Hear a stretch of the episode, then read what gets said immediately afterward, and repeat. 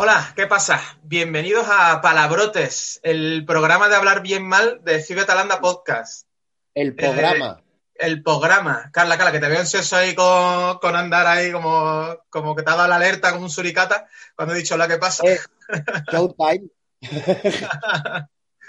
Yo sigo siendo José Cabrera y siguen conmigo Carles Cuevas, Dina Robledillo. ¿Qué tal? ¿Cómo estás, chicos? Hola. Yo bien. Yo no entiendo bien cuándo se me enfoca. Ah, o sea, bueno, ¿qué, ¿qué tengo que hacer? yo tengo puesta la vista para que salgamos todos todo el rato. Así que Ah, vale. así es como lo voy a grabar. Tú ya póntelo como tú estés más cómoda. Entonces tengo que estar tensa todo el rato, estupendo. Y hoy tenemos de invitado a, a Rock, Outconsumer, como mucha gente también lo, lo conocerá. ¿Qué tal, Rock? ¿Cómo estás? Pues muy bien, encantado de estar aquí. Yo sigo siendo yo también, con lo cual, de momento, todo bien. Oye, en estos tiempos que corren eh, es, es una victoria, ¿eh?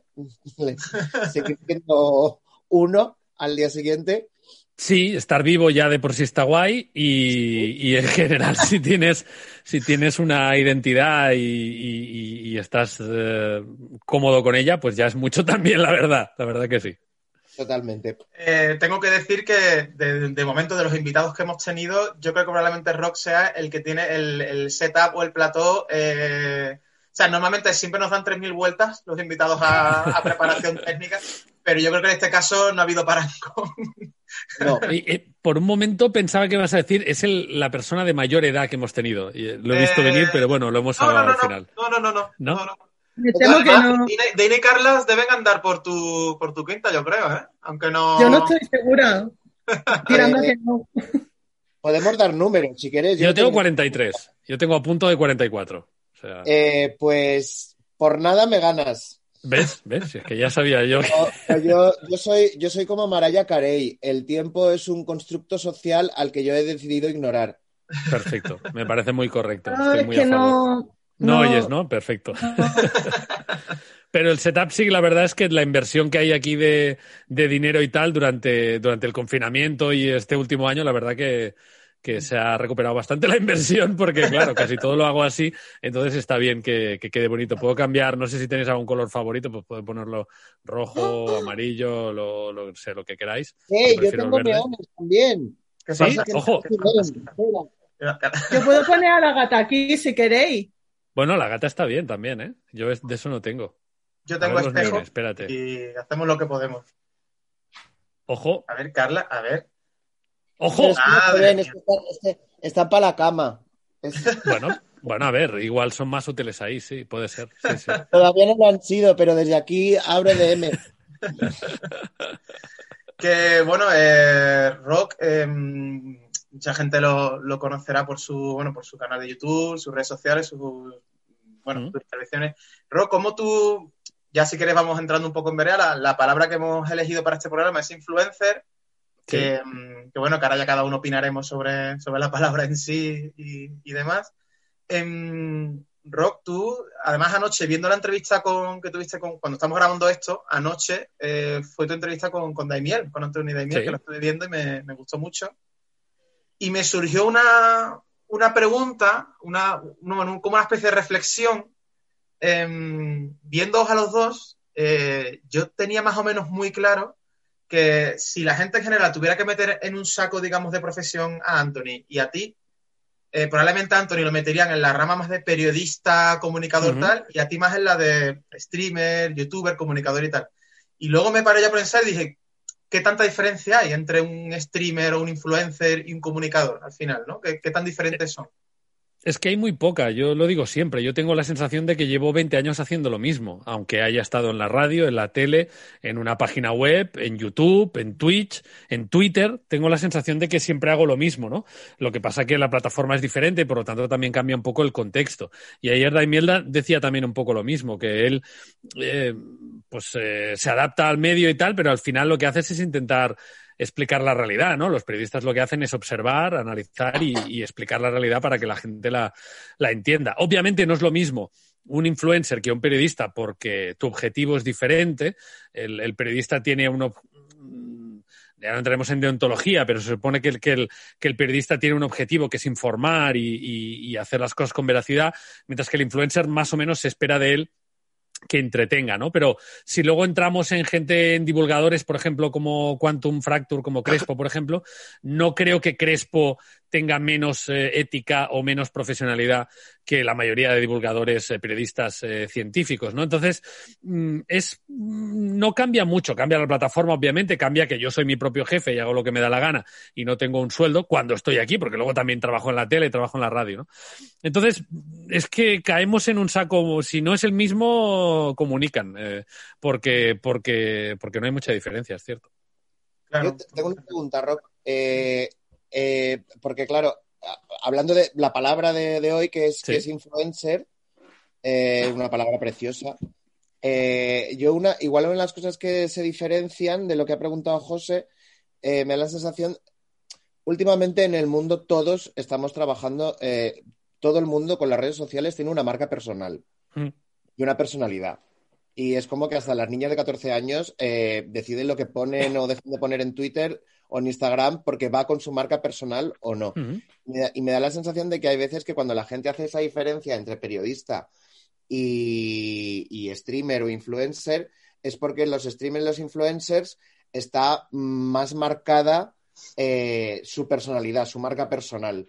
Hmm. Que luego es verdad que hay periodistas rollo Susana Griso y tal, que tienen más marca personal que nadie, pero vamos, pero que a los influencers se, se- no vas al influencer solo buscando información, sino también quieres saber eh, esa información desde esa persona en concreto. Sí, eso eh, son dos caminos que, confluyen, porque tú has dicho Susana Griso, Ana Rosa Quintana sería lo mismo, Risto Mejide sería lo mismo, eh, Chicote sería lo mismo, Iker Jiménez. O sea, son gente que, que da un poco igual en qué cadena estés. Están. Eh, Tú no vas a verlos por la cadena, vas a verlos por- si te gustan, ¿no? Entonces ahí confluye un poquito, estoy de acuerdo con lo que dices. Digamos que el, influencer o el streamer, como ya arranca desde cero, normalmente, en la plataforma, pues, pues claro, su marca personal es lo que tiene que crear de inicio. Y a lo mejor alguien que viene de trabajar en televisión española 20 años, pues no tiene que hacer eso porque ya la marca televisión española va por delante. Pero, pero eso sucede con todo el mundo en las redes, ¿no? Yo no creo que haya tanta diferencia entre, ojo, eh, titular, entre Susana Griso y una niña de 14 años en Instagram. En el sentido de que, eh, en el sentido de que las redes, eh, para mí, la metáfora que yo pongo, la comparación para que se entienda lo que quiero decir, es que las redes para mí son como la ropa que te pones tú para salir a la calle, ¿no? Es decir, tú cuando sales a la calle, no es que yo me pongo lo primero que encuentro, vale, pues lo primero que encuentro es tu personalidad. O yo me pongo de punta en blanco, bueno, pues eso también refleja tu personalidad. O a mí me gusta ir cómodo, o me gusta estar guapo, me gusta parecer más delgado, más no sé qué.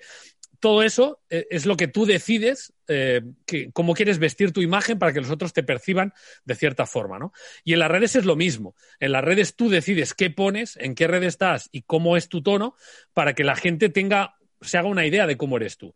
La diferencia principal es que cuando tú sales a andar por la calle, pues te ve la gente que está ahí en ese momento. Con lo cual, depende de dónde vivas, pues puedes ir vestido de una forma u otra y eso también influye. En las redes sociales el contexto es todo a la vez. Entonces tienes que, que se tiene que enfocar diferente, pero, pero en esencia es lo mismo. En las redes tú decides qué pones y es una reafirmación de tu identidad. Tú, tienes una libertad absoluta para decir si te metes en política, si no, si solo pones comida, si pones healthy, si enseñas más, más, más carne o menos, ¿no? Es una decisión que tú haces. Entonces, yo creo que son varios, eh, mmm, varias tendencias que confluyen al mismo tiempo. Una, la de eh, seguimos a creadores de contenido, opinadores, periodistas, etcétera, también por su personalidad. Todos nos definimos nuestra personalidad en redes y en medio estamos los influencers que hacemos las dos cosas, ¿no? Pero creo que eso afecta a todo el mundo. Y Rob, a mí una, una, de las cosas que siempre me han gustado más de tu, de tu contenido eh, es que te he visto mucho tanto en tu propio canal o en tus propias redes y tal, como en otras participaciones que te, que te he visto en otros canales, ¿no? Por ejemplo, el, recuerdo el vídeo que hizo Dayo reflexionando sobre sí. los influencers y tal. Eh, tú siempre has reflexionado mucho sobre tu propia, digamos, condición de comunicador, influencer, eh, etcétera, ¿no? Eh, y a mí eso siempre me ha resultado muy interesante, ¿no? Porque donde otros se han echado a andar y, y, ahí están, y está todo bien, no pasa nada. Tú siempre has tenido como esa cosa, ¿no? De reflexionar sobre vuestra propia condición, responsabilidad, lo que sea, ¿no? Uh -huh. eh, al margen de, de, polémicas que no, o sea, aquí hemos venido a pasarlo bien, a entretenernos y tal, no queremos aquí Polemizar Quedado polemizar ni nada, pero no lo oigo. Ay, qué ¿Me veis? ¿Me veis? Ah, ahora, te, ahora te oigo mejor, sí. ahora. Repite, vale, me por favor, que no- ahora me sí. quedaron al margen de. Sí, al margen Vale. de, ahí se ha quedado. Al sí. margen de polémicas, quiere decir, y de todas estas cosas que no, me, que no nos apetece entrar. Últimamente sí que es verdad que mm, en los medios más tradicionales, por decirlo de alguna manera, sí que se está hablando más de, de youtubers, de influencers, eh, etcétera, ¿no? Em, y a mí lo que me resulta interesante también es, o lo que yo he hecho en falta es que, que habléis más vosotros de vosotros, que no se hable tanto. No sé si me explico por dónde voy. O sea, Sí. Eh, ¿Por qué crees que hay esta, esta dicotomía o este enfrentamiento entre los medios más tradicionales y... Yo es que no lo entiendo, no sé por qué no puede haber, ¿sabes? No sé. Bueno, uf, has, has dicho muchas cosas. Eh, sí, o sea, sí, estoy, estoy de acuerdo. A mí me pilló esto mayor, entonces como me pilló mayor, pues también más maduro y más, más reflexivo, y por eso le doy vueltas. A mí mis padres me, me- me enseñaron a intentar hacer siempre lo correcto, y eso también me lleva pues a intentar ser responsable y ver qué impacto tengo. Hay mucha gente que son un mal ejemplo. O sea, que a mí me parecen un mal ejemplo, pero ellos consideran que lo están haciendo bien, es decir, el mecanismo es el mismo. Yo intento mandar un mensaje que yo creo que es positivo. La otra persona que a mí me parece que está siendo tóxica también cree que está mandando un mensaje positivo. Entonces, eh, más allá de la opinión de cada uno, yo creo que todos queremos tener un impacto que, que sea consecuente con nuestros valores. Entiendo, ¿eh? Alguno que Eh, otro y- hay es tóxico aposta, ¿eh? También te lo voy a decir. Sí, hay, hay, hay gente que, hay alguna gente que es tóxica aposta porque renta y porque les gusta ver el mundo arder, es cierto, ¿no? Pero, pero me refiero que, que mucha gente que, que a mí me parece que tiene un discurso muy negativo, ellos creen que están haciendo el bien igual que yo creo que estoy haciendo el bien, ¿no? Entonces, eso me parece importante matizarlo. Y yendo a la- al final de la pregunta, yo creo que los medios de comunicación em, han, han reaccionado tarde y mal a este fenómeno, lo han entendido mal. Eh, al principio era como, bueno, pues hoy vemos como un señor ha ganado mucho dinero coleccionando muñecas eh, Barbie. ¡Ay, ¡Qué gracia! Míralo. Eh, en principio era un poco así. Después era un poco, oye, espérate, que hay mucha gente ahí y esto da dinero. Vamos a meterle caña, vamos a meterle amarillismo, porque es básicamente lo que sabemos hacer, lo que nos funciona mejor, porque estamos monetizando visitas, porque hemos cambiado nuestro modelo de negocio y el clickbait nos ayuda. Y ahora es como, ¡ay, qué curioso! ¿eh? Ibai gana 120.000 euros al mes. Qué ¿Y cómo será este fenómeno? Oye, pues llevamos 10 años haciendo esto e intentando explicarlo. Si sois periodistas deberíais tener curiosidad. Y hay muchas excepciones, hay muchos periodistas que realmente han dicho, esto es un fenómeno que no entiendo y aunque pueda poner en peligro lo que yo hago, o justamente por eso voy a intentar entenderlo. Luego puedes estar de acuerdo, ¿no? Se te puede dar bien o no, pero por lo menos intentar entenderlo. Cuando hay una desconexión brutal de toda una generación, o sea, hay un muro y de ahí para abajo todo el mundo pasa de ti y va a buscar otro tipo de contenido, lo sensato sería intentar entenderlo. No desprestigiarlo, no criticarlo, sino intentar entenderlo. Y cuando lo entiendes, aprovechar aquello de lo que tú puedas sacar algo, que es lo que han hecho los buenos periodistas y los buenos medios. Mucha gente lo está haciendo bien. Eh, no coincido 100% eh, con La Sexta y con Neutral y con, y con toda esta vara, pero han hecho muy bien eso, decir, oye, ¿qué podemos coger de aquí? ¿Cómo podemos hacerlo de maldita, eh, maldito bulo, maldito no sé qué? ¿Cómo podemos hacerlo para aprovecharnos de lo que funciona en redes, por ejemplo? Esa me parece la, la posición inteligente. Entonces ahora, poco a poco, diez años después, y con la pandemia, cuando los profesionales acostumbrados a los focos y, y la producción televisiva han tenido que hacer contenido desde su puñetera casa, han dicho, ah, bueno, ah, bueno, no, vale, sí, claro, ya lo veo, esto está guay. Entonces, bueno, mejor tarde que nunca, pero yo creo que ese antagonismo vino por eso, ¿no? Porque, porque ellos tenían su chiringuito montado y han visto una, una amenaza a algo sin entenderlo y sin querer entenderlo. Y con excepciones, ¿eh? Y eso creo que ha sido el, esa es la base de por qué pasa. No debería pasar, pero creo que pasa por eso. Ya, el modelo híbrido de, el modelo híbrido de Neutral con Nanísimo, por ejemplo, Ajá. es es- es súper curioso porque es que le están a Nanísimo, que es un, es un tío muy, a mí me cae muy bien, eh, eh, es un tío que le están poniendo de, de streamer, influencer, twitchero, Discord y tal, y al mismo tiempo en la tele de corresponsal y en mesa, política y todo, y están haciendo, están haciendo un híbrido. Parece que han dado con, con uno que les viene justo súper bien para eso. Y habrá más perfiles como él. Es un tío que igual te juega al de Last of Us y te baila reggaetón y te habla de no sé qué, como te analiza pues el último condado de no sé qué de Estados Unidos y tal, porque sabe un montón. Va a haber más modelos de estos, va a haber más. Daimiel es así también. Daimiel te vale para un roto, para un descosido y te hace de todo. Entonces, ese tipo de modelos se van a potenciar. Que no es que eso sea ni bueno ni malo, porque luego eh, monetizar monetizar eso es complicado y no hay espacio para todos y bueno, en fin, eh, salen más problemas. Pero eso va, va a ser así, porque cuando a ti te gusta alguien, admiras a alguien, pues luego poder estar viendo cómo se come una pizza y te habla de la isla de las tentaciones, pues también está guay, ¿no? Entonces esa proximidad funciona y los medios que lo están entendiendo, pues pues, pues poco a poco lo están haciendo, ¿no? Y no es una cuestión tampoco de edad. Ciro López, por ejemplo, que no sé cuántos años tiene, pero Ciro López, por ejemplo, lo está entendiendo a la perfección. Es un periodista deportivo de toda la vida que ha hecho de todo, de un lado, de otro, ha hecho de todo, y ahora está en Twitch petándolo siendo un señor mayor que le da, espérate al botón, mi hijo, oye, ayúdame a configurarlo, porque eso es muy auténtico y porque está muy guay. Entonces, eso va, va, va a suceder cada vez más, seguro. Es muy curioso el caso de Siro, ¿no? Eh, yo que además sigo también mucho a Colgados del Aro y tal, que creo que también hacen un contenido muy, muy guay. Sí. En el caso de Siro eh, es curioso porque yo, viéndolo y conociéndolo y tal, creo que estamos en las antípodas en muchísimos temas. Sí. Eh, no hace falta concretar más. Y sin embargo, yo lo sigo y me encanta el contenido que hace, porque es lo que tocas decir, me parece tan auténtico, tan puro, tan honesto, ¿no? Por su parte, que es muy divertido, ¿no? Y, y, Hmm. y está muy guay. Y ya sí que eres la, la última preguntilla que te lanzo y ahora ya vamos ya con, la, con las secciones y tal. Em, con respecto al tipo de contenido que, por ejemplo, en tu caso que tú vas haciendo, ¿hasta qué punto eh, eliges tú el contenido o hasta qué punto la plataforma en la que estés trabajando en ese momento, entre comillas, te lo impone? Quiero decirte, tiene nada que ver YouTube con, con Twitch. Sí. Eh, y tú en los Sí, dos claro. medios te, te desenvuelves bastante bien. ¿Hasta qué Sí, punto el- el- tú haces el contenido que quieres o la plataforma te lo, entre comillas, impone un poco? Em, a ver, claro, el formato condiciona, evidentemente. Si yo quiero hacer dos horas de directo, pues hay cosas que no, que no puedo hacer porque no caben, no quedan bien ahí. Y si tengo que hacer vídeos en YouTube, no voy a hacer vídeos de dos horas improvisando a ver lo que salga. Eso, eso es obvio. Pero, o sea, el formato cambia. Pero lo que es el contenido, yo he intentado siempre ser súper libre con eso porque si no, no hubiera aguantado. O sea, yo he, he querido hacer siempre lo que me apetezca. Cuando me aburro de algo, cambio. Cuando algo se me hace repetitivo, cambio. Eso está bien para aguantar mucho tiempo, pero en realidad es un rollo. Eso al algoritmo no le gusta y a la audiencia tampoco, pero bueno. Yo necesito hacerlo. Sin embargo, es, es más una sensación de libertad que una libertad real, porque aunque yo no quiera, yo siempre miro el numerito de gente que hay. Uy, hoy hemos hecho esto y hay más gente que ayer que hicimos eso otro.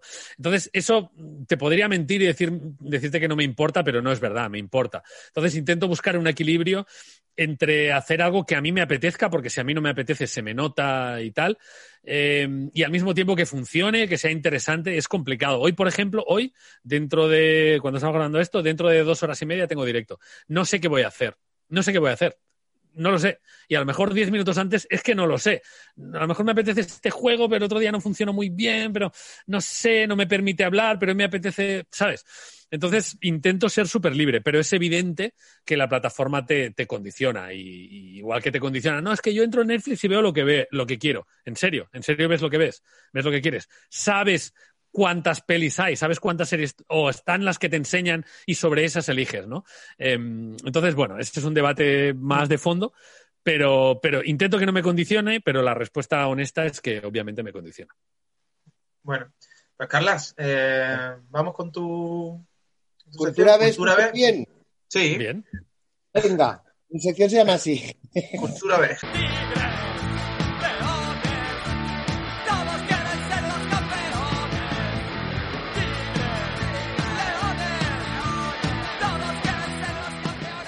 Cultura B es cultura bien, porque si el Quijote, porque si Miguel de Cervantes estu- hubiera, estuviera vivo ahora mismo, Mm. estaría fumándose un porro en la puerta de la tabacalera.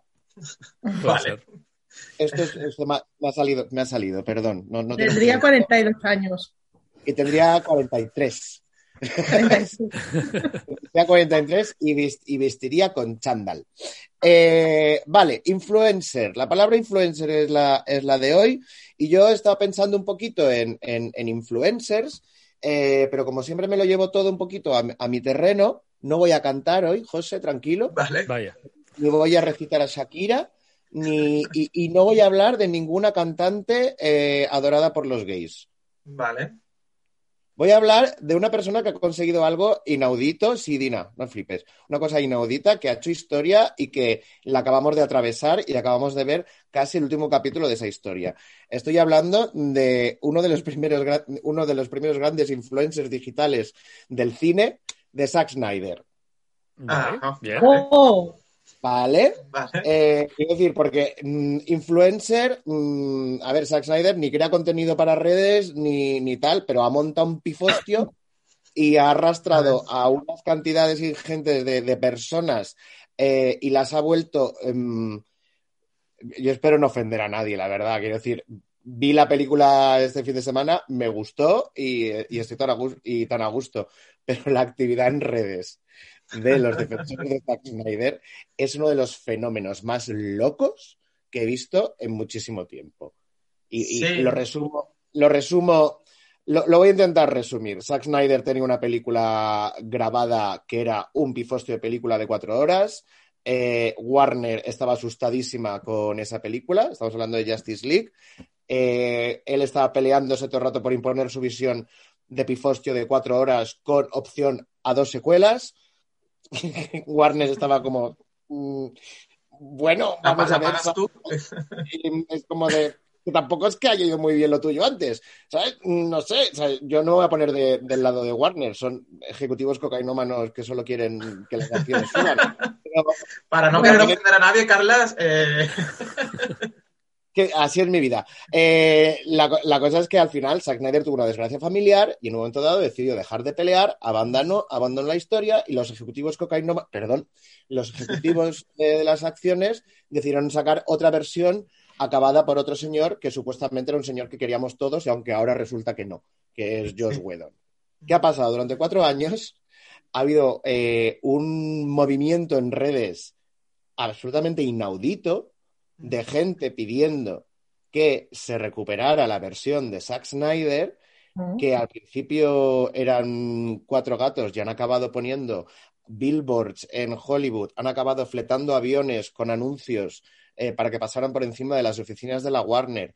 Esas son las cosas divertidas. Han amenazado, han insultado, han acosado a la gente Sí. que trabaja en Warner, han acosado, insultado y amenazado a toda la gente que cuando salía este tema en redes decía, chicos, de verdad, eh, dedicaos a otra cosa. Han ido en masa y les han dado la razón. ya. Ujú. ¿Qué Sí, es- leía el otro día, no sé a quién fue, si a, a Borja, o sea, Borja Crespo, no me acuerdo quién fue, o a uno de estos periodistas culturales y tal, que decía que esto sienta un peligroso precedente, ¿no? Decían. Es un precedente muy gordo porque además es una trampa, porque básicamente lo que ha hecho Warner es, mm, estamos en pandemia, no se estrena nada en los cines, hemos creado una plataforma de pago, tenemos un contenido que podemos sacar, lo sacamos, eh, ha sido un petardazo para eh, la plataforma de streaming de, Warner y, ha sido un pequeño evento, realmente es un evento, es una película Frankenstein, esto es una cosa que nunca había pasado. Ha habido versiones del director, pero tan, tan, tan amplificadas y con tanto hype como esta. Yo os voy a leer un tweet de, eh, de- no voy a decir de quién es, es un- una de las cuentas estas de, de los releasers, eh, de los Snyders, que es familia. La continuación del Snyderverse está en nuestro poder. Uy, Pero para eso debemos dar los pasos correctos. Ser positivos, no atacar a nadie, luchar desde el respeto. Cualquier actitud tóxica nos aleja más del objetivo. Que la pasión no nos ciegue. Bueno, es que ahora están con que, es que ahora están con que después de la peli lo que quieren es que se eh, mm, restaure todo el universo Snyder, que Warner vuelva a contratar a Snyder y le vuelvan a dejar hacer lo que quieran. O sea, ellos ya deciden a quién contratan los ejecutivos cocainómanos. no van a quemar contenedores para esto. No, Vamos no, no. a luchar desde el respeto. No, es no, que, no, no. es que es complicado. Esto, esto yo creo que nace, justo lo decías tú, con las redes sociales. Eh, No es la primera vez que pasa, pero sobre todo con las redes sociales, porque, y esto está feo que lo diga yo justamente, pero el hecho de tener tan cerca la posibilidad de opinar nos da a entender que nuestra opinión es importante. Ujú. Y, y- y la mayoría de veces no lo es. Entonces, eh, esa cosa de, de niño mimado, y, ahí eh, yo soy el primero, eh, que estoy cada día dos horas hablando como si mi opinión fuera importante, no, no estoy criticando a otros. Pero esa cosa de niño mimado de, no, no, lo que tú quieras, ¿sabes? Entonces es como yo puedo quejarme de que esta película no me ha gustado, por lo que sea, ¿eh? porque con Star Wars también lo hemos visto. Esta peli no me representa. Yo quiero que sea diferente, quiero que hagan otra. Vamos a escribir nosotros el guion. Esa idea de el, el arte me pertenece y al mismo Mm. tiempo quien dice eso defiende la libertad creativa. que es una cosa que me fascina. O sea, la peli tiene que ser como yo quiera, dejad que el director sea libre y no le impongáis nada. Tiene que ser como yo quiera, es como me, me vuela la cabeza. Te quiero decir que en la peli de Zack Snyder hay una cartela diciendo esta película se emitirá en cuatro tercios para respetar la libertad creativa de Zack Snyder, que es una Sí. cosa que todavía no entiendo, y parte de la libertad creativa de Zack Snyder es meter un product placement de Gillette en los cuatro primeros minutos donde se ve a Batman, el señor más rico del mundo, con una, con una cuchilla que tengo yo. ¿Qué libertad creativa? Ay, eso es precioso. Yo tengo una pregunta. Primero, ¿quién ha visto la peli de vosotros? Yo, yo la he visto, sí. Vale. Eh, ¿La peli mola a todo esto? No es una peli. Porque Que, que es Yo una lo- experiencia tra- trascendental. Yo solo he visto una escena. O sea, mi compañera de piso, Marte, manda un beso, que es fan de Palabrote, eh, la ha visto y en medio del, o sea, el viernes por la noche me llama, Dina, ven, tienes que ver esto. Salgo en pijama con la, de mi, de mi, de la cama, con la, con la lagaña pegada y me para un flame que es Jason Momoa entrando como en un malecón todo El, el horas anuncio de, el anuncio de Colonia, sí. Sí, con, sí. Nick Cave de, con Nick Cave de fondo. A mí ya me dio papaja ese fin de semana esto. Muy buen A partir de ahí, Muy buen anuncio de Colonia, pero claro. es que yo no necesito ver más. Yo ya no quiero ver más de esa película. Vosotros que habéis visto más, la peli mola, ¿no? Yo no, Yo- o sea, yo no estoy en contra de la peli porque no tengo por qué estar en contra de una peli. Sería- o sea, me parece absurdo estar en contra de. A ver, salvo, salvo que la peli sea, entendedme, ¿no? Pero bueno, de una peli de Batman y Superman y tal, no tengo por qué estar en contra a priori. Eh, lo que sí pienso es que a mí con Zack Snyder me pasa una cosa, y esto es todo lo que tengo que decir sobre este tema, que es que tiene la capacidad Zack Snyder cada vez que saca una película o algo de eh, ser de las de las veces que yo me avergüenzo de ser un hombre blanco o heterocis. Cada vez que Zack Snyder saca algo es como Mira, eh, mira, qué mira, vergüenza me da eh, pertenecer a, a este colectivo.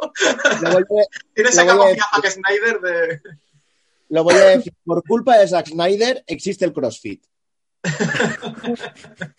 Pero bueno, que ya está, que no pasa nada, que, que para adelante con la peli. Los Que... espartanos, el puto U, U, U, y encima por culpa de Zack Snyder se ha creado un movimiento según el cual hasta el chavalillo de 15 años con gafas, mm, pringado a tu colegio, al cabo de tres años, tiene el cuerpo que antes no tenía ni Jean-Claude Van Damme. Y eso a mí me pone muy nervioso.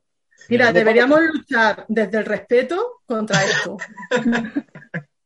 Vale, bueno, a- cuéntanos, cuéntanos qué, qué más, qué más tiene, qué más nos trae. Espera, acabo, mi sección, acabo mi sección ya con una cosa, simplemente que ahora, claro, ahora porque hay redes. Eh, pero mm, tengo que decir que lo de Zack Snyder no es un fenómeno tan, tan, tan único ni no tan novedoso. No. Eh, simplemente os quiero contar que la película de 1987, Atracción Fatal, dirigida por Adrian Lane, eh, fue el Dura, ¿eh? uno de los ¿eh? primeros casos de Es dura, es dura esa peli, ¿eh? Te- Sí, sí, es muy dura, pero fue uno de los primeros casos de Snyder Cut que se recuerda, básicamente porque antes, eh, antes de eh, antes de estrenarse los- en Hollywood, antes de que hubiera redes sociales o mandar screens a la gente y tal, lo que se hacían eran pequeños pases limitados a público objetivo. Cuando esta peli que va de una amante de un señor que la deja y ella se vuelve loca, mujeres locas, ¡uh! Sí, sí. Novedad. No estoy de Eh, acuerdo con que se vuelve loca.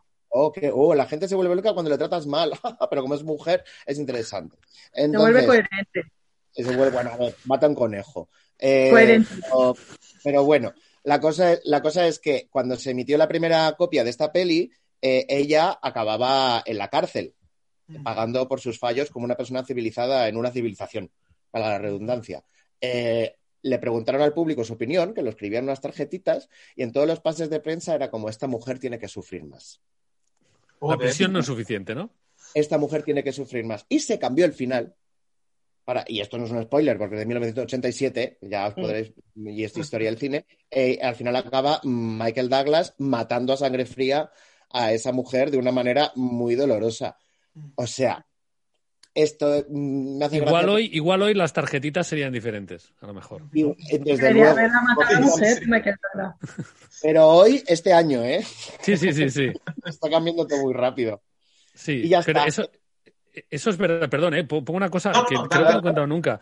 Albert Espinosa, conocéis a Albert Espinosa, ¿no? El, Sí. el escritor y, y guionista y tal, pues es, es amigo mío y, y me, y me invitó un día a su casa a hacer un screening muy pequeñito porque no tenía presupuesto para mucha gente. Entonces éramos cinco personas viendo su película. em, Si me pides que te bese, te besaré, o algo así, creo que era el, el título, ¿vale? Y acabamos y dije, este final no me gusta, ¿eh? Yo, a mí, si me preguntas, a mí me parecería más coherente este otro final, que también tenía él rodado. Y al final, cuando estrenó la película, puso el final que yo había dicho, no porque yo lo hubiera dicho, pero porque él ya tenía dudas, ¿no? Pero yo me sentía... Poder, Sí, sí, sí, sí. tienes el poder, tienes que actuar con cuidado Con y responsabilidad. cautela, no ser tóxico, porque no puedes dejar que la pasión te ciegue, ¿eh? que nos dicen los Yo, a mí- cosas. Yo como la infanta, se me preguntó y accedí. O sea, se me preguntó la opinión y yo pues la di, claro, no. No, Em, pero sí, sí, fue, pero fue curioso. Sí, sí. Bueno, pues muchas gracias, Carla, por, por no querer polemizar, pero oye, hablar de, de directivo, de. Mira, eh, la verdad es que. Ni siquiera- y ni siquiera he hablado de la, de, de la masculinidad tóxica que desprende casi todo el fandom del Snyderverse. No he comentado nada de eso. Em, Dina, pues vamos con tu sección, ¿no? Espera tu momento que te lo mire.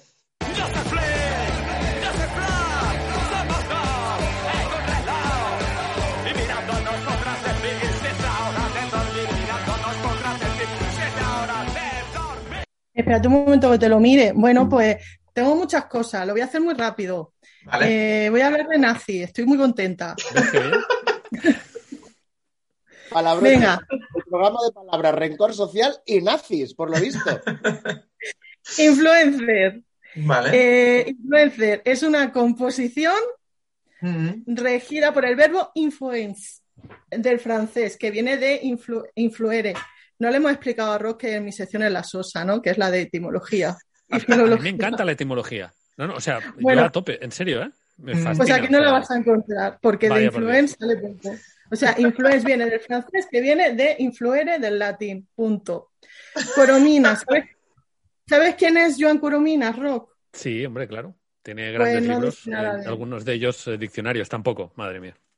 No, No, dice tiene nada, nada, de- Coromina, ¿no? De influencia. No, de hecho, en- no aparece la palabra influencia, o sea, influenciar, hasta eh, la edición de 1984 del DRAE, del Diccionario de la Real Academia. Mm. Anteriormente, en 1970, pues no aparecía, y en el María Moliner sí aparece, pero como galicismo o como solecismo, o sea, como un fallo gramatical que mira, que lo, que lo usa la gente. Porque en español lo correcto es influir, no influenciar. Claro. Pero a partir de 1984 sí aparece. En, en otros idiomas, bueno, se utiliza eh, influence, que es que no sé francés, chico, ¿qué le voy a hacer? Eh, como lo que, lo que nosotros entendemos como influencer, que es una persona que, pues, que tiene un super nivel de, cre- de credibilidad respecto a algún tema y que te puede cambiar la opinión o, o influenciar. Eh, esa referencia la encontramos por primera vez bueno, ese uso de la palabra en el libro Amodes, estoy leyendo, ¿eh? Amodes and into the Mystery of Iniquity. Inglés Hostia puta. tampoco muy allá, ¿eh? Es que, es que hablo inglés irlandés y no se me entiende, muy cerrado. Ah, vale, Carry into the Mystery of. Es que no sé, Iniquity, no sé qué es esto, Iniquity. Mhm. Eh, libro de 1664 del filósofo Henry Hostia. Moore, ya me he picado, eh, que describe pues, lo que sería una figura de poder, pero en el ámbito religioso, una figura que te puede cambiar. No estoy, no estoy segura si está a favor o en contra de esa figura, pero bueno, que él la nombra, de lo El que podría llegar a el ser. Papa era influencer. ¿no? Hombre, el Papa, pero- el Papa Sí, no. El lo, sigue siendo, ¿eh? Sí, sí, tiene una cuenta de Twitter a tope. En sí. 1664, un filósofo inglés consideraría al Papa influencer, o más bien el, no sé, no, A ver, no, Porque eran protestantes, ¿no? O- Claro. No sé si en 1600, te lo tendría que mirar en un momento esto. Pero el bueno, Papa ahora me queda. Encíclica- Pone una encíclica, escribe una encíclica y ya no existe el infierno. Dime si eso no es ser influencer. Más que ¿Ya no existe el infierno? No, Para los, hace- hombre, para los judíos hacía siglos que no existía el infierno. Para nosotros los judíos, aclaro. Para, los, a- para vosotros tampoco ya. yo es que no sé, yo como no creo, no sé dónde me van a meter cuando no sé. Yo, a ver qué pasa conmigo. Claro, yo tampoco Ya me dirán, yo a verlas venir, ya me dirán. Ay, venir conmigo. Soy muy obediente. claro, yo ahí me dejo. me dejo. Y ahí me dejo influir. Usted para aquí, pues venga, para aquí, donde me digan. Claro. Bueno, eh, figura de la, de la influencer. Yo lo he tirado por el lado de lo que me influencia a mí, que es, mm, de hecho el otro día lo hablaba con Carla, a mí me influencia una persona que me hace comprar algo que no, no me hace falta. Ese, tipo- ese tipo, o sea, cambiar mi posición política, mi postura, mi opinión de algo, cuesta, pero que yo me compre un pintalabios que no necesito porque, se lo, porque lo ha sacado Rosalía, eso para mí es influencia. Pues ese tipo de figura está documentado que la primera vez que apareció, en, digamos, en lo que nosotros entendemos una marca que utiliza a alguien famoso para vender, pues sí, señores, efectivamente fue en 1941, los nazis de nuevo. ¿Ves? Ahí está. Hugo. Boss, Hugo Boss eh, contacta con Himmler, no Hitler, con Himmler, para vender su... No, os estoy vacilando, que no. Vaya por Dios. Joder, qué giro. No me esperaba. Por favor, ¿cuántos plot twists? que no, que no. Es que llevaba do- dos programas sin hablar de nazi y que digo, no puede ser. de menos. Es que, No, os, claro. estoy, os estoy vacilando. La primera vez que está, bueno, a ver, siempre ha habido figuras que lo han petado y que la gente la ha copiado, pero esto de una marca, voy a utilizar a esta persona para vender mi producto eh, y no es un anuncio per se, pasó en el siglo XIX con el modisto Charles Frederick Worth. ¿Algún problema con la pronunciación, Carla? No, no. Yo no vi Vale. Perfecto. Eh, a este señor se le considera el padre de la alta costura, por muchos motivos, o sea, por innovaciones que aportó el señor en el- lo que viene siendo el diseño de la moda y por cómo y por el planteamiento que hizo sobre la industria del lujo. O sea, cómo, Lo petó, cómo lo bajó, a ver, cómo lo bajó a la burguesía, risas. O sea, como de la superalta aristocracia, él consiguió también que la burguesía comprara sus diseños. Hombre, ¿Cómo se metió? Dime. Hay que decir que hay muchos más burgueses que aristócratas. Quiero decir, es una visión Claro. del mercado bastante Claro. inteligente. Claro. Es que el señor dijo, esto no puede ser, yo Y vendiéndole luego, a y luego Zara, Zara hizo lo siguiente, ¿no? Claro. Lo siguiente, Sí, luego llegó, gente. luego llegó, ¿cómo se llama? Lo de Gran Vía, Eh, lo que le hacen los niñitos tailandeses. ¿El qué? El pretaporte, No, en la tienda esta, eh, por debajo de Zara. Por debajo de. Zara. mm, El Lefties, El, el, el Lefties. Claro. Es ya más abajo. Es, Más es- abajo. ahí por lo menos se llama Lefties el que hay en mi ciudad, que es un Zara. El Primark, Sí, el sí, Primark. sí, sí. Coño, que no me salía. El El, Pri- Ah, Prima. la prima. el Primark. Vale, Primark. El vale. de hecho, yo diría que se lo, que se lo inventó Coco Chanel o me estoy flipando. Bueno, te lo miro. Pa- Cuando hagamos pretaporte la palabra, me lo miro bien. Bueno, Charles Frederick Worth, este señor, dijo, mm, bueno, era inglés y dijo, yo me tengo que meter en la corte que más lo peta ahora mismo, que era la francesa. Tengo que conseguir que Eugenia de Montijo, que era la esposa consorte, bueno, la reina consorte de Napoleón III, vista mis diseños. ¿Cómo lo hizo? Pues mm, como no podía contactar con la emperatriz, evidentemente se tiró a por una aristócrata de un poquito, mm, de un nivel un poco más bajo y más accesible, que es Paulina de Metternich. Aquí detengo un momento la, detengo un momento la narración. Cuando Ve, ve planteaste dándole la- brío, ve dándole brío, Dina. Sí, sí, a tope. Cuando planteaste la palabra influencer, yo dije, vale, pues venga, me hago una ruta de, de lo que sería mi sección, voy a buscar cuál fue el primer influencer en España, cuál fue el primer influencer en el mundo. Y buscando información me encuentro con esta señora y digo, es que me da igual todo lo demás, solo quiero hablar de esta tía ahora mismo. Es que es la tía que más mola del mundo. El primer influencer del mundo, venga, eh, eh, pues la Paris Hilton misma. Y en España, pues Chabela Iglesias. Siguiente tema, Paulina de Metternich. La, eh, se presenta la mujer de Frederick Ward, o sea, Maggie Ward, al caso, en el casoplón de Paulina Metternich y le enseña los diseños de, de su marido y le propone el siguiente trato. Te hacemos dos vestidos al precio de 600 francos, que por lo visto es muy poco dinero, y, y solo te, y te proponemos que lo vamos a conseguir en una sola prueba de, vestuario. Por lo visto, lo mínimo eran cinco. La mujer, Paulina, acepta, eh, le hacen dos vestidos que por lo visto eran maravillosos y la mujer lo luce por primera vez en el baile de las Tullerías.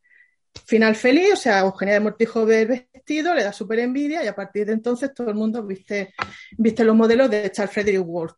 ¿Por qué eligió eh, Charles Frederick Worth a esta señora? Porque esta señora era la persona que más lo petaba del siglo XIX. Y yo no sé por qué Sofía Coppola no lo ha hecho una peli. O sea, esta mujer fue mecenas de Mérimée, de Alejandro Dumas, de Charles Goudon, de, estoy leyendo, ¿eh? porque no me acuerdo, de Wagner, de, bueno, efectivamente de Charles Frederick Worth, que no, que no, esta mujer no tuvo que pagar un vestido más en toda su vida, se lo hacía todo gratis. Y lo más guay que, lo más guay que he leído de esta tía es que tuvo un- una pelea de influencers, rollo las, las Kardashian tirando el moño. Ahí, eso funciona bien siempre. Eso es maravilloso. Eso es maravilloso. O sea, esta mujer eh, se peleó con, espera, lo tengo que apuntado, Anastasia de Kilmensangen, que era una condesa rusa, porque las dos querían tener la última palabra en los, ale- en los arreglos florales de una exposición teatral en Viena. Es que es Se- normal. Es, es que, la, Es que la verdad. hay cosas con las que no se juega. Hay cosas con las que no se Ah. juega. Los límites del humor. Los límites del humor. eh. Era, eran los arreglos florales. Que vosotros diréis, bueno, pues dos señoras, pues yo qué sé, se tiraron del moño. No, perdona, duelo al sol. Ojo, O sea, quedaron, quedaron las dos para hacer un duelo a primera sangre, eso sí, no a muerte. Eh, se, se llevaron de madrinas a la princesa, joder, macho, a la princesa Schwarzenegger y a la condesa Kinsky. Y de sanitaria a la baronesa. Kinski como nombre. ¿eh? Me, me apunté. La verdad es que. No sé si era apellido o nombre, yo tengo aquí apuntado a la condesa Kinsky. Bueno, bueno. Eh, la, asistenta, la asistenta sanitaria era la baronesa Lutpinska, que la tía era licenciada en medicina. Y esta señora propuso que, que, hicieran, el, que hicieran el duelo a teta fresca, o sea, en topless, porque por lo visto era súper, pe- bueno, por lo visto súper peligroso mm, que te pinchen con ropa porque se te mete tejido dentro y, y era motivo de muchas muertes. Por muy tonto que fuera el pinchazo, te morías de una infección. Total, que pues no había paparazzi en la época, pero sí que hay mucho cuadro de aquel duelo. Lo que pasa es que como soy un poco gilipollas y boomer, digo, pues yo me guardo el cuadro y ahora pues giro el ordenador. de- Ah, no te preocupes. Pasa, pásamelo y yo cuando edite el programa lo, lo pongo. No te, no te compliques. Hombre, lo puedo enseñar un poquito. Ah, bueno, pues mira. Ahí. Míralas. pero- pero Pues. Ah, míralas, muy bien. La verdad Muy es que. bien. Maravilloso. Y tengo que decir una cosa, tengo que decir una cosa. Eh, eh, las mujeres siempre han sido más sensatas.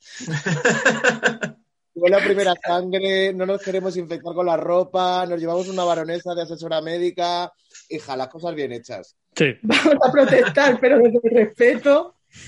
Bueno, ¿quién ganó el duelo? Quedaron a pachas porque, a ver, eh, Paulina recibió una herida en la nariz, pero a ella, la condesa, le hizo una herida en el brazo más profunda. Y a partir de aquí dijeron, mira, tomar por culo, eh, tan amigas. Eh, eh, de hecho, hay un cuadro también que te lo puedo pasar, José, de la reconciliación. La Pero ya se vistieron, para la reconciliación se vistieron. No, no, Ah, tampoco. Ah, bueno. están- están en doble. A lo mejor sí, a lo mejor sí se vistieron, pero el que hizo el cuadro prefirió Claro, dijo, yo, yo prefiero imaginármelo así. Claro. Quien hizo el cuadro, por si yo qué sé, si queréis seguirlo en Instagram a este hombre, Sí, pásamelo y ya lo. Ya lo, ya lo es el pintor Émile Antoine Bayard. No sé si este hombre pues tiene Instagram o murió en el siglo XVII. Eh, bueno, el caso es que, que nada, que... Ah, bueno, es que hay otro dato precioso con esto termino. Venga. Que las madrinas se desmayaron al ver la sangre, aparecieron los lacayos para, para auxiliarlas y, y- y los largaron a paraguasos porque claro, estaban, estaban las muchachas con las tetas al aire. Nada, Paulina falleció en el, en el 21 y la mujer había sobrevivido a dos imperios, al francés y al austriaco. Y otro día os explico lo super peleada que estaba con Sisi Emperatriz. Ay, ay, sí, por favor, por Muy favor. pues eso para otro día. Muchas Bueno, gracias, esta tía es muy guay. Esta tía es lo mejor que me ha pasado a mí. Pues muchas Y gracias. hasta que sección, un beso. Bueno, eh, pues nada, va- vamos a ir despidiendo, que ya no nos pilla el toro, ¿vale? Que es la, que es la una ya. Eh, bueno, Rob, no sé si. mm, Que tampoco te quiero entretener más. Vamos, yo por hablar tendremos aquí mil temas más que te podríamos proponer. Pero no sé si hay alguna cosilla que, que te gustaría añadir de lo de antes, de lo de ahora. No, general. no, no, que va. No, yo rollo tengo un montón, pero tengo que controlarme porque si no se me, se me va, se me va la vida. No, no, muchas gracias por, por invitarme, muchas gracias por compartir esto conmigo y nada, espero que a la gente que lo haya visto le, le interese y que vean los influencers un poco diferente, que piensen en señoras en tetas o, o en nazis o yo qué sé, o en, o en- o en Zack Snyder ciclado, lo que sea, pero que lo vean diferente. Claro. Sí, sí. Eh, pues nada, Rob, oye, muchas gracias, de verdad, eh, por haber estado. Muchas gracias a Dina, a Carla. Muchas gracias, chicos. Gracias a ti, José Cabrera. Y nada, esta ha sido Palabrotes de Influencer. Seguidnos en Twitter y en Instagram a todos, porque al final estamos todos en lo mismo. Hasta luego. Un beso.